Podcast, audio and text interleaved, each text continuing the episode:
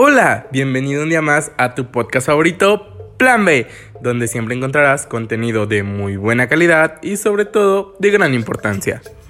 El día de hoy hablaremos del calentamiento global, ya que este cada vez es más evidente y se ha reflejado con múltiples lugares en el mundo. Este fenómeno, consecuencia de las actividades humanas, ha llegado a niveles tales como el derretimiento de los glaciares, Específicamente nos enfocaremos en Perú, ya que este alberga alrededor de 2.600 glaciares en sus 19 cordilleras, es decir, esta cantidad representa aproximadamente el 70% de los glaciares tropicales en el mundo. El Instituto Nacional de Investigación en Glaciares y Ecosistemas de Montañas ha informado que los glaciares en los Alpes se derriten cada vez más rápido a comparación de otros años debido al cambio climático.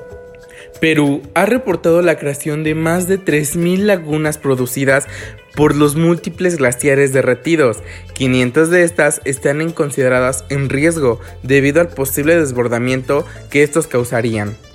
En los Andes peruanos son importantes los glaciares porque son fuentes de agua para diferentes actividades de la población durante la época seca, ya que el derretimiento de los glaciares aporta la disponibilidad hídrica contribuyendo a formar lagunas, nachuelos y aguas subterráneas.